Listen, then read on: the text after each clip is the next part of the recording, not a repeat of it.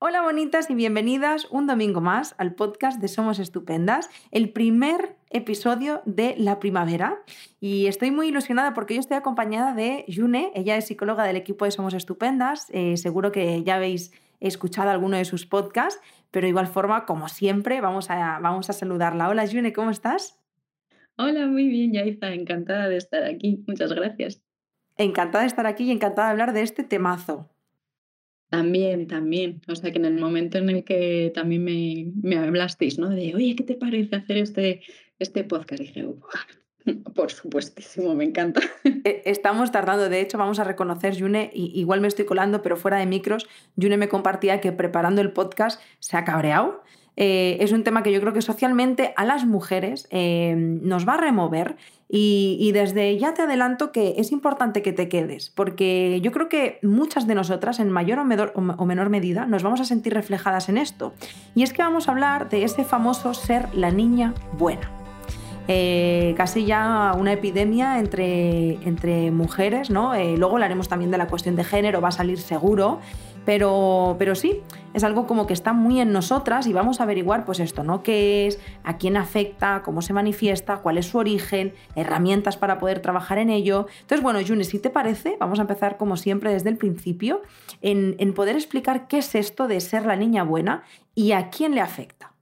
Vale, Fantástico. Bueno, como bien dices, al final es el podcast, ¿no? Es ser la niña buena y de hecho se conoce como un síndrome, ¿no? El síndrome de la niña buena. Y de hecho se matiza, ¿no? Y como bien has dicho al final, Yaiza, de, del tema de las mujeres, el que afecta principalmente a las mujeres. Que ahora no nos vamos a meter mucho de esto y a medida que luego al final también vayamos desarrollándolo, vamos a, ver por qué y a qué me suena, a qué me huele, a qué me recuerda, vamos a decir, ¿no? Pero bueno, principalmente al final ahora vamos a definir un poquito también eh, a quién, o sea, de qué manera, ¿no? Afecta y qué es en lo que consiste y principalmente consiste ¿no? en dar más importancia a las necesidades y los deseos de, los demás que de los nuestros propios. Es decir, que primero van los demás y luego ya si hay tiempo, si eso, mío, mi espacio y todo para mí.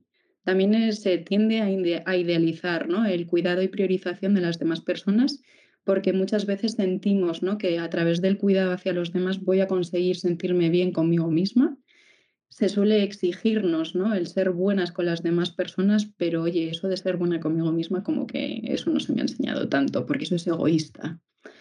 Luego también suele verse muy afectada la autoestima y la, y la seguridad y puedo llegar como a creerme no merecedora de que me pasen cosas buenas y como que eso lleva a que otras personas tiendan a, o sea, a dejar, perdona, o a delegar el que otras personas tomen las decisiones por, por nosotras.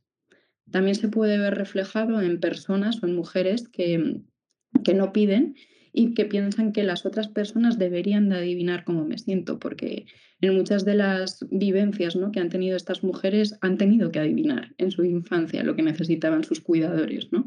Entonces, claro, yo espero y siento que eso es lo que, lo que tiene que pasar ¿no? en todo el mundo. Les importan mucho eh, las opiniones ajenas, viven acerca de las opiniones que tengan los demás de, ellas mismas. Son personas y mujeres eh, principalmente muy prudentes también para tratar de no ofender a nadie. Eh, sacrifican su propio bienestar, son muy serviciales y se dejan siempre, por tanto, en, último lugar.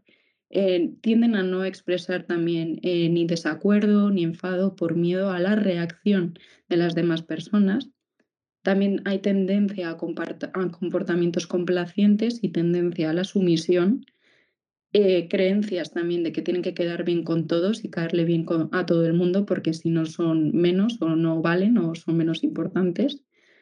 Em, también hay mucho miedo y mucho rechazo, ¿no? Miedo al rechazo y al abandono, dificultades para, para poner límites o expresar mis propios deseos, y también no o sea, tienden a no salir como de un molde de ser, ¿vale? Es como si me hubiese generado como una manera de lo que se supone que tengo que ser o un marco de actuación y en eso también caemos como en una autoexigencia incluso obsesiva porque el error no tiene cabida, porque el fallo puede favorecer el que los demás me rechacen, me abandonen o me quieran menos.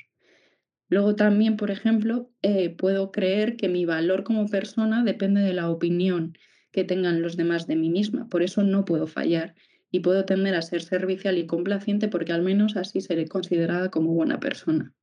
Y todo este marco, por ejemplo, se suele ver mucho en terapia con, con perfiles o con partes de nosotras que son complacientes, ¿no?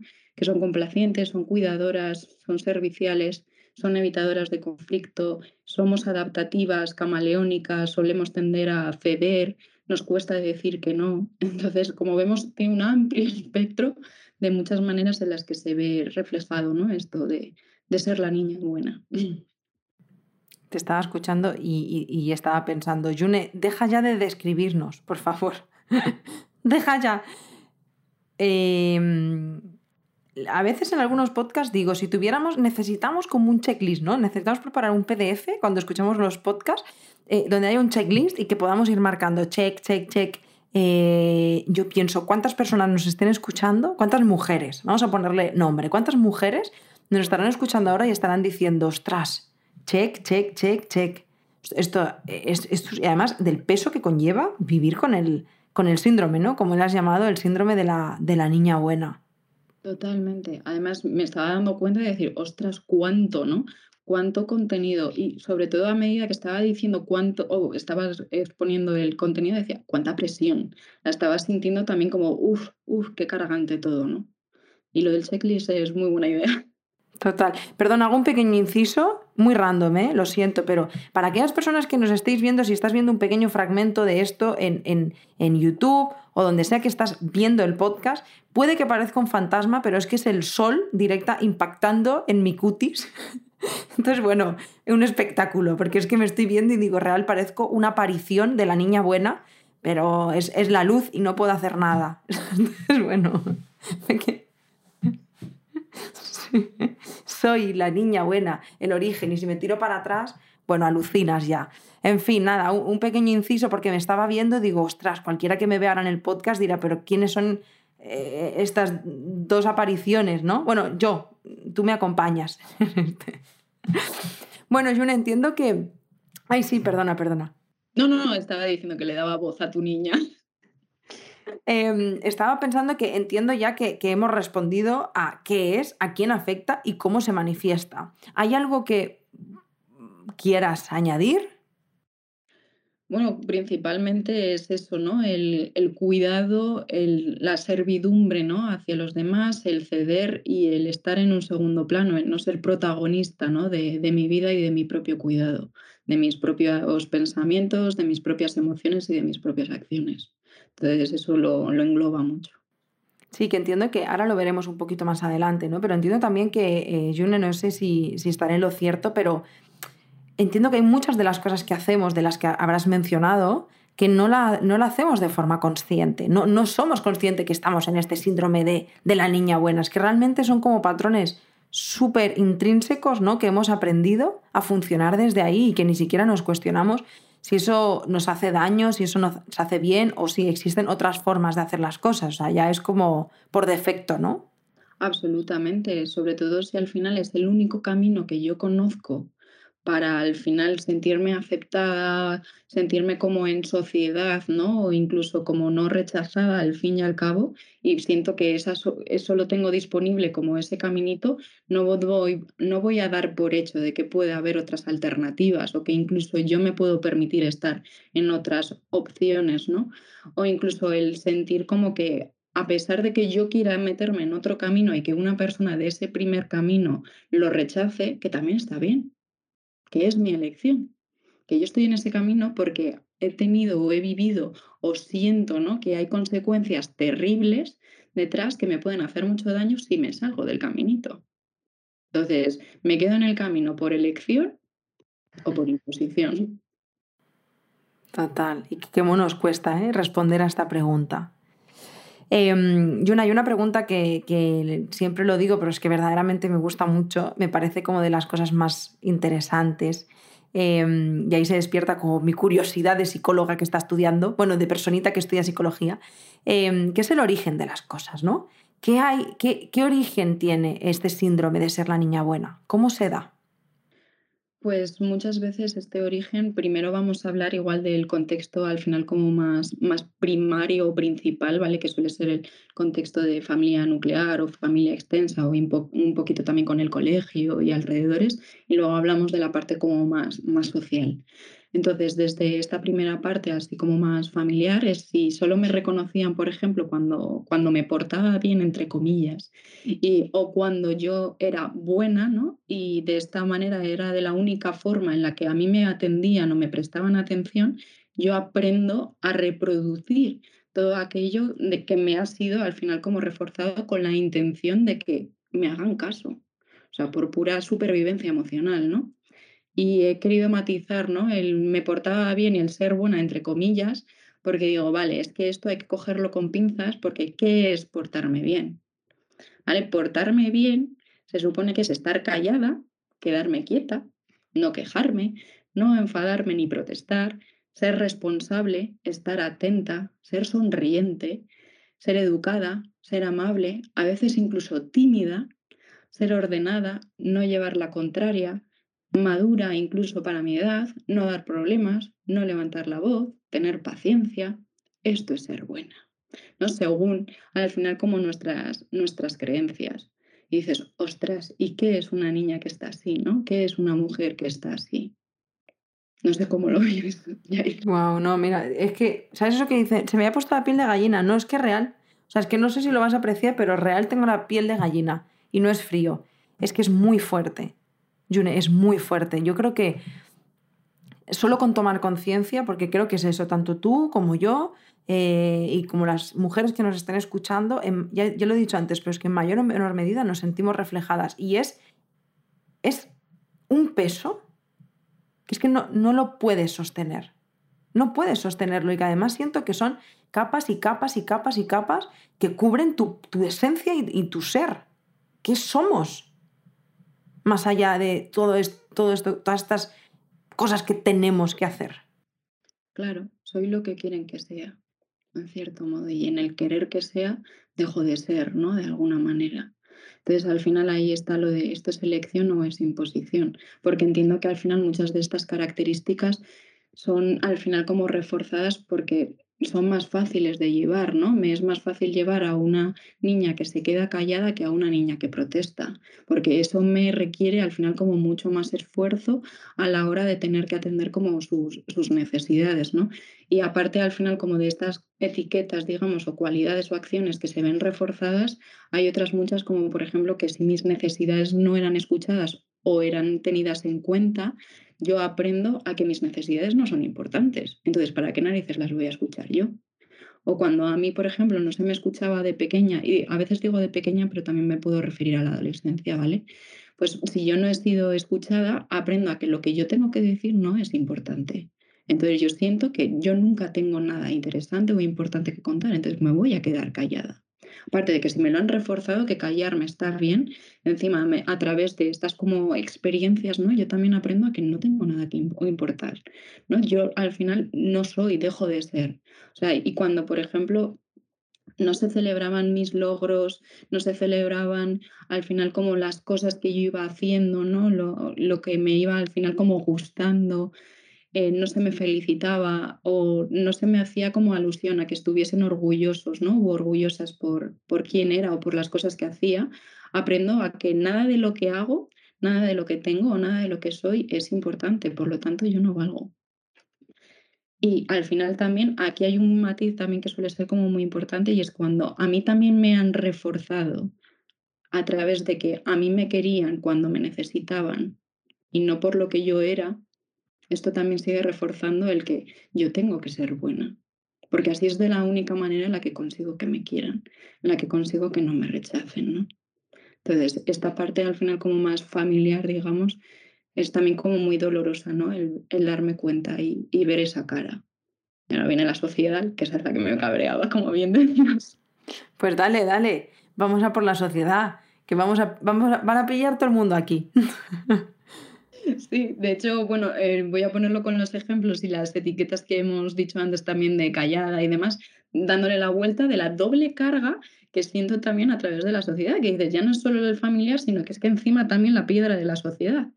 Entonces, al final está el punto de los comentarios tipo, pues calladita estás más guapa, si te quejas es porque eres una dramática, eh, si no estás quieta es que eres un culo inquieto y pones nerviosos a los demás. Eh, si te enfadas o protestas, eres una histérica. y te lo pone, bueno, y que eres una histérica y te lo tomas todo a la tremenda, evidentemente. Si no estás sonriente 24/7, o eres una borde, o eres una rígida o frígida, dependiendo también de, de con quién te topes, ¿no? Si no eres amable con todo el mundo, es que eres insoportable de repente y que contigo no se puede hablar, evidentemente. Eh, si llevas la contraria es porque, oye, que no lo has entendido bien, déjame que te lo explique y así lo vas a entender mejor, evidentemente. Si levantas la voz es de mala educación y por qué te tienes que poner así. Eh, si no eres paciente es que no aguantas nada, eres débil, no llores también porque te pones fea. Y claro, al final todo el tema, tanto la primera de calladita estás más guapa o si lloras te pones fea, vemos al final también la alusión a la belleza. ¿No? O sea, se pretende también que estemos guapísimas e ideales 24/7 pero aquí entra también de, oye, si me maquillo porque voy demasiado maquillada, si no me maquillo porque me debería de arreglar un poquito más. Pero claro, esto siempre de nuevo, ¿no? No para mí, parece que yo ahí no elijo nunca, sino para el gusto siempre de los demás.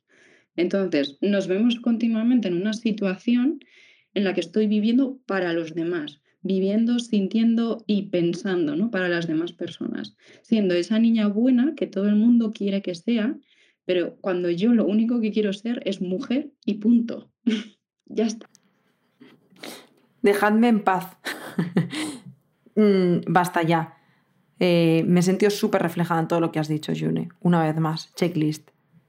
Sí, y de hecho creo que me he quedado, vamos, corta, que hay muchísimas, al final, como situaciones eh, vivencias, comentarios que se podrían haber incluido y vamos, la checklist sería infinita, porque además cada una seguramente lo hayamos vivido de, una manera distinta y oye, que, que, nuestra realidad es única, pero es nuestra realidad.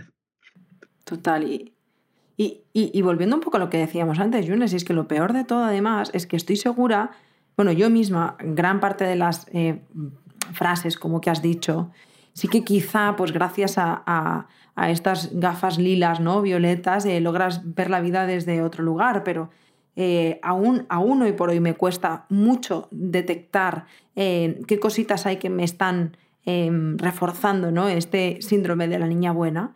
Y, si me preguntas hace dos años ya te mueres. Bueno, quizá no dos, tres, pero sí te mueres. O sea, no, no hubiera sabido reconocer muchas de ellas, muchas, porque es como súper normalizado. Absolutamente. Y estamos en deconstrucción continuada, porque como tú dices, es que hay cosas que están tan arraigadas que por muchas gafas a veces que me, pues, que me ponga, ¿no? Me, me cuesta verlo y detectarlo y decir, ostras. Y de hecho, o sea, al final como en terapia, ¿no? Me encuentro con muchas mujeres que también se castigan por no haberlo visto antes. Entonces yo aquí siempre digo, date la enhorabuena y decir, qué bueno que ahora pueda estar dándome cuenta que esto me puede seguir ayudando y facilitando para que a partir de ahora esto lo pueda detectar todavía mejor, ¿no? E incluso también muchas que me comparten, ¿no? Es que desde que he conocido el feminismo, ¿no? Eh, me enfado, me enfado muchísimo. Y es que es una cosa, la parte de la conciencia, ¿no? Que, ya no solamente con, la conciencia, o sea, con el feminismo, sino también con nuestra propia historia puede despertar mucho enfado y, es natural, ¿vale? Lo entendemos. Entonces, como, joder, a mí también me he dado cuenta, ¿no? Que como comentabas al principio, que cuando lo estaba escribiendo yo misma me estaba sintiendo como me estaba enfadando y me estaba al final como acordando de muchos comentarios, al final no pedidos, que he tenido que recibir y al final como sostener. Y dices, ostras, es que esto no deja de ser una piedra. Una piedra que me han regalado de gratis, porque yo no la he pedido. Mm. Y has dicho una cosa y me, ha venido algo a la mente y, ahora se me ha olvidado y me da rabia. Em, me da mucha rabia porque lo tenía ahí como en la punta de la lengua y se me ha ido. Bueno, si te parece, eh, seguimos, vamos a hablar de, las consecuencias. Si me viene, pues lo diré.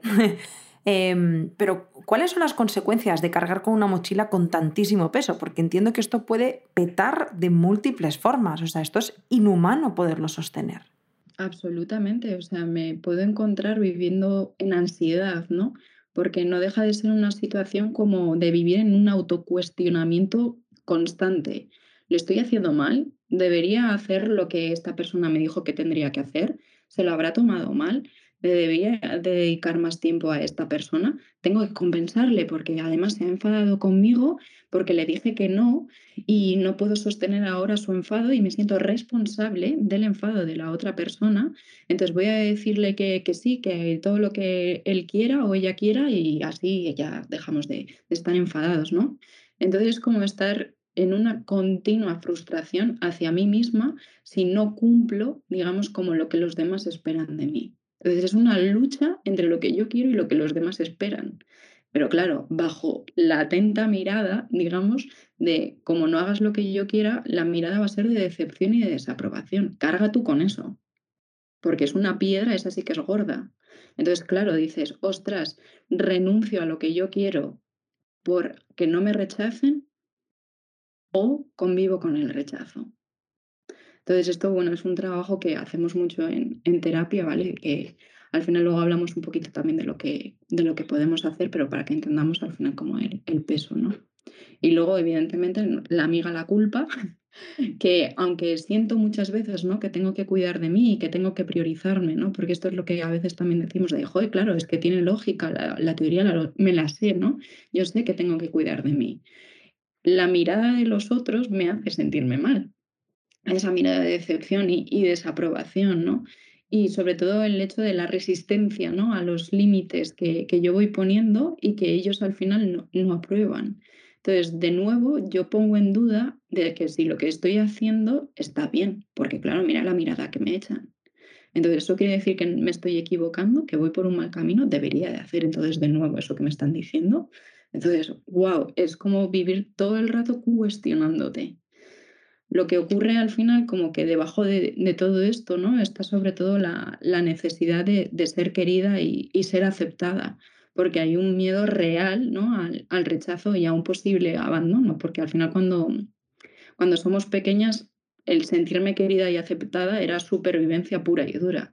Y ahora, claro, cada vez que tengo que relacionarme o que tengo que tomar una decisión, quien está reaccionando es una niña absolutamente aterrada y con miedo a hacerlo mal, dudando de si está bien. Porque claro, al final es como si no me han enseñado a poder elegir por mí misma y cada vez que lo he hecho me han castigado, ¿cómo no voy a tener miedo de poder decir ahora?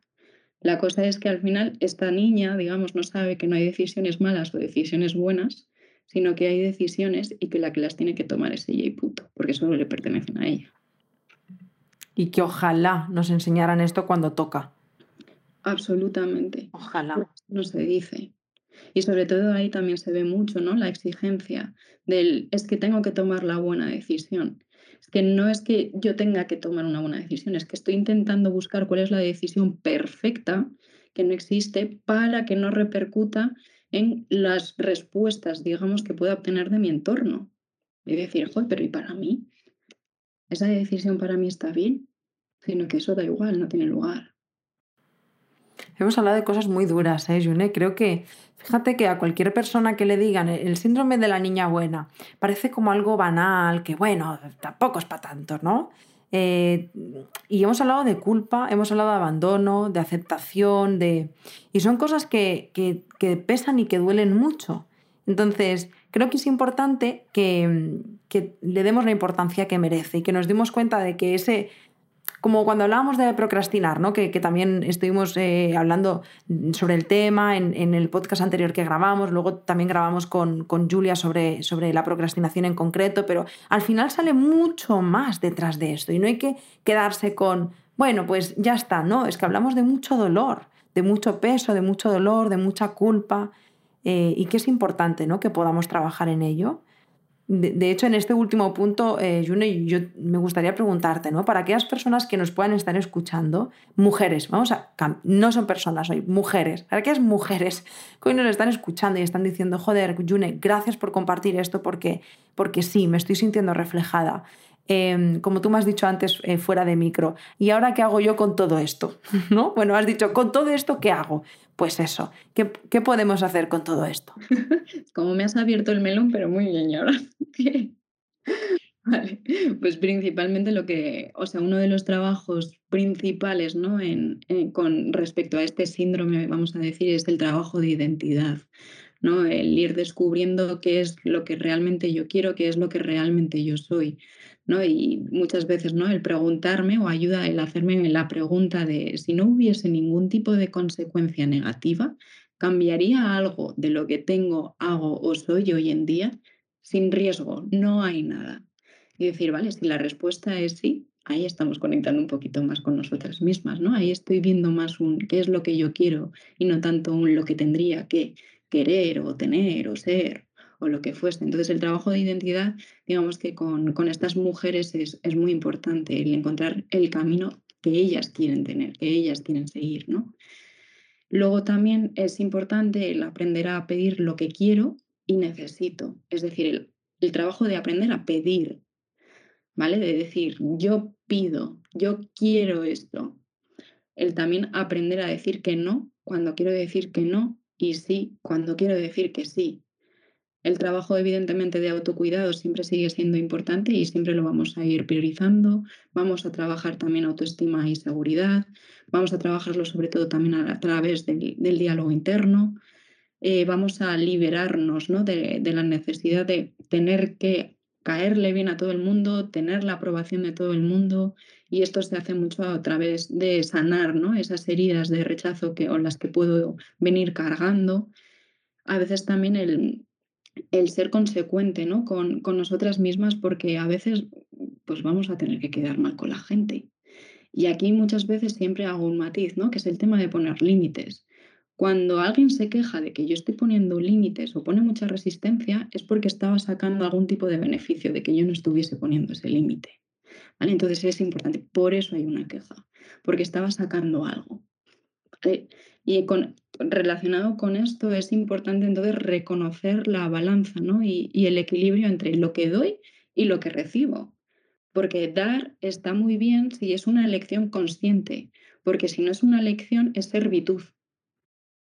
Y luego también el trabajo al final de ir animándome ¿no? a tomar como pequeñas decisiones por mí misma, ya que añado un poco como el, trabajo ¿no? de, niña interior, como en, en, honor a esa niña y que te hables tal y como la, harías a ella, ¿no? tal y como tú hubieses necesitado que alguien te hubiese hablado en aquel momento. Y aquí hay un concepto muy bonito que se llama como voy a aprender a maternarme, ¿no? a, ser esa adulta que necesité cuando era niña. Y aquí lanzo también como una pregunta general a, a quien quiera, es como, bueno, si tuvieses la oportunidad, ¿no? ¿Qué le dirías hoy con respecto a este podcast y a todo esto que, que, estamos hablando a esa niña que fuiste? Y que de alguna manera intentes hacérselo llegar. Oh, y terapia. Qué bonito esto último que has dicho, June. Bueno, es que a mí todo lo que conecta con la niña interior me parece tan, tan, tan, tan bonito que, que otra vez piel de gallina. Me parece muy especial el trabajo con la niña interior. Absolutamente, a mí, a mí además me, me remueve y me conmueve mucho, sobre todo cuando ves a, a, las personas ¿no? conectando y dices, ¡guau, qué bonito! Qué bonito y qué potente. Y cuando empiezan a tener un poco como también esta mirada ¿no? hacia ellas mismas, es precioso. Pues como has dicho, mucha terapia. De hecho, eh, por supuestísimo, estaba pensando cuando hablabas, Yune, y decía, la terapia por supuestísimo. Y también me han venido a la cabeza algunos de los talleres que impartimos este año, de los cuales tú también impartes varios, porque, porque creo que tú, además, que has impartido eh, ya un taller, ¿no? Es, es un espacio muy bonito, psicoeducativo, pero muy bonito para el autoconocimiento. Eh, no es tanto luego de que tú por supuesto, adquieren, adquirís ¿no? herramientas para poder trabajar en ello, que nada reemplaza, o sea, no se trata de sustituir un proceso personal, se trata de complementar, se trata de, acercarnos a esta fase, de, eh, este proceso de autoconocimiento de, de, múltiples formas. Hay veces que entramos desde la terapia, hay veces que entramos desde un taller, quizás una forma más amable en este momento de tu vida, ¿no? Que quizás estás escuchando y dices, pues mira, no me siento preparada todavía para empezar un proceso de terapia o no sé de qué forma em, puedo, quiero enfrentarme a esto en este momento, pero de pronto haces un taller pues de asertividad, de límites, de ansiedad y al final te das cuenta de que son muchos temas que se conectan entre sí y que al final aportan herramientas súper valiosas para tu día a día. Em, porque hemos hablado de, has hablado en este último punto, eh, June, de como de muchas cositas y he pensado, ojo, los talleres.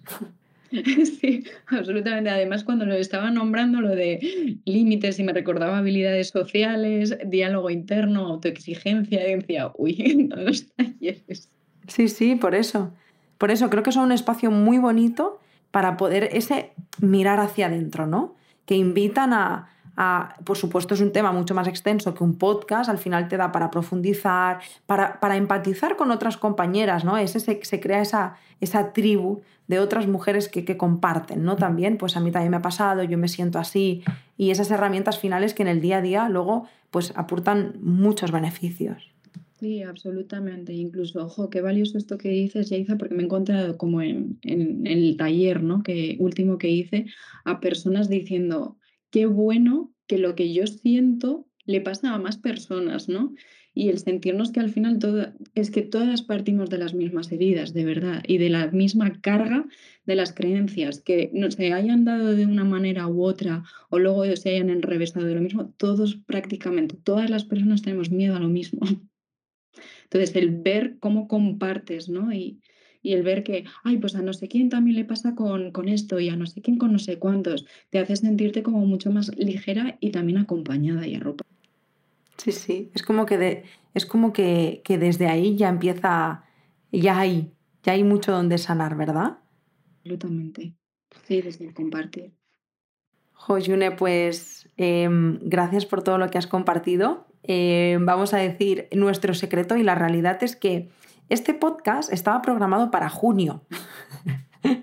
Pero un día June y yo nos pusimos a grabar un podcast que se supone que era el, que tocaba ahora y dijimos, pues este lo movemos para junio y el de la niña buena lo movemos mejor para marzo.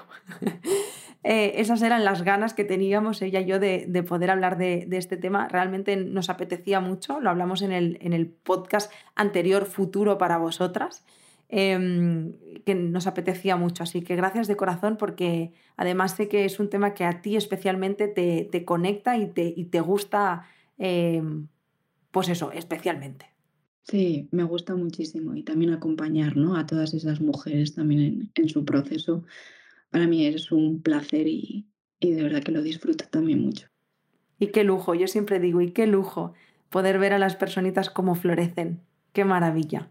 Absolutamente, sí, me, me emociono yo con ellas también.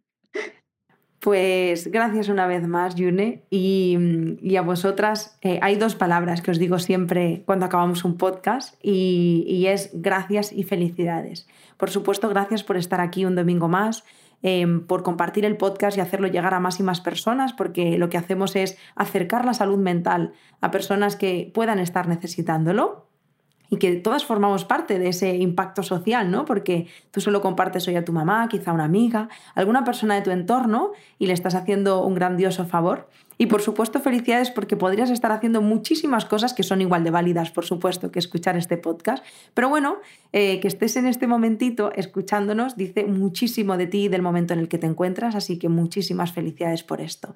Y una vez más, como siempre, sabes que si nos necesitas nos puedes escribir o empezar tu proceso de terapia, eh, lo que sea que puedas necesitar, pues ya sabes que aquí estamos, eh, Yune también, para acompañaros en, en vuestros procesos. Y nada más, que os mando un abrazo muy muy fuerte, nos vemos y nos escuchamos la semana que viene. ¡Chao!